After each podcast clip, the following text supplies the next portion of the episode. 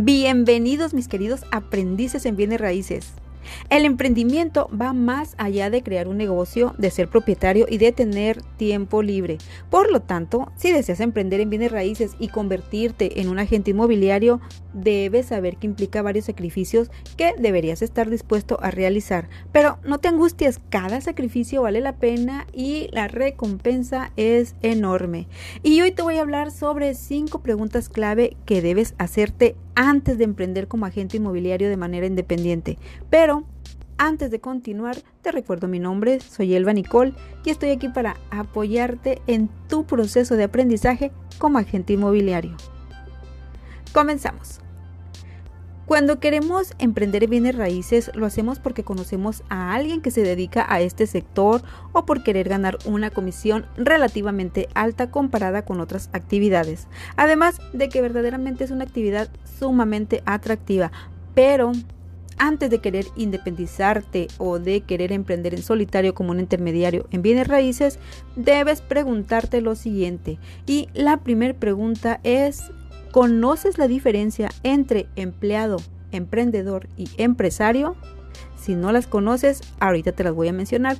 Un empleado es aquella persona que ejerce una actividad y es retribuido por su capacidad de realizar dicha actividad, por la información que tiene en su mente de esa actividad que realiza y por la capacidad que tiene de reelaborar, reproducir y transmitir esa información a otros, lo que indica que podemos ser empleados de una agencia inmobiliaria o podemos ser autoempleados una vez que conozcamos todo el proceso de compra-venta inmobiliaria.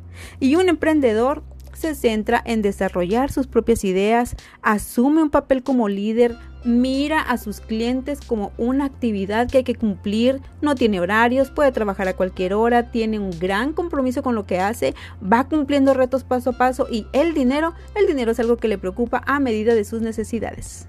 Mientras que un empresario es aquella persona que se adapta a cualquier sector o idea de negocio viable, calcula los riesgos del negocio, valora la productividad, los clientes son su principal fuente de beneficio, no le gusta perder tiempo, el dinero es parte de su preocupación y su éxito equivale a la rentabilidad de su negocio.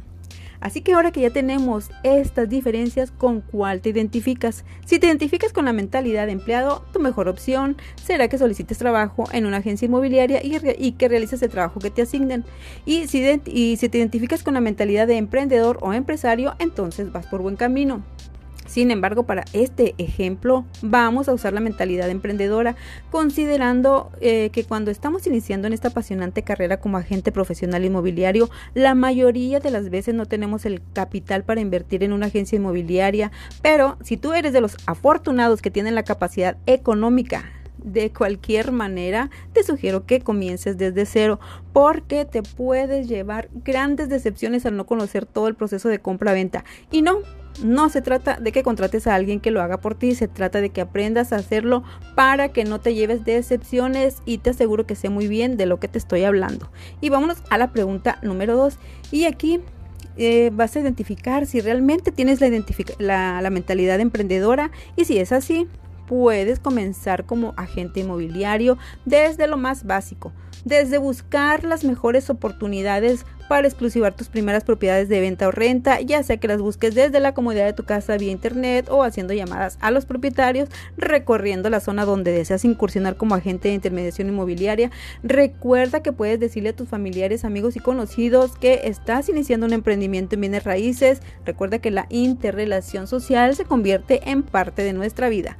Y vamos a la pregunta número 3 y aquí es si ya tienes una meta definida Define claramente los objetivos que quieres lograr.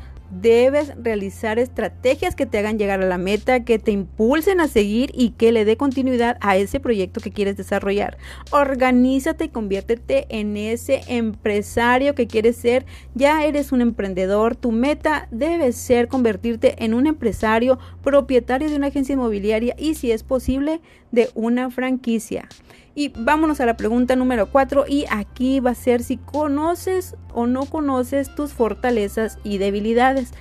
Dentro de tus fortalezas vas a identificar cuáles son los conocimientos que tienes con respecto a bienes raíces, Puede ser desde tu propia experiencia de vida, qué es lo que puedes aplicar a este emprendimiento, crees que se te facilite más captar o vender propiedades y dentro de tus debilidades puedes identificar esas emociones que te limitan, eso que te roba energía y que te hace pensar que no eres suficiente, que no vas a poder, que vas a fracasar.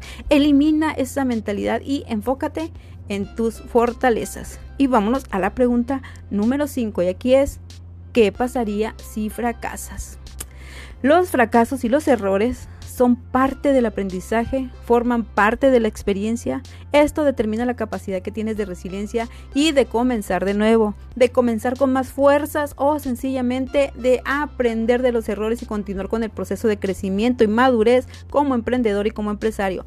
No te desanimes, cada fracaso es parte de tu proceso, confía en ti y confía en tu trabajo. Así es que como podrás darte cuenta, ser un emprendedor implica tener una mentalidad de cambio, a adaptarse a los recursos que tenemos, a las circunstancias y a la constante evolución del mercado inmobiliario.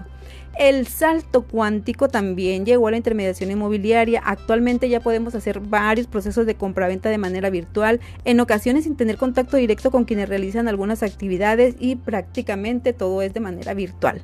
Y son documentos que forman parte del proceso de comercialización inmobiliaria, así es que vamos en evolución constante, constante y todo es posible, todo va para mejor, todo va mejorando.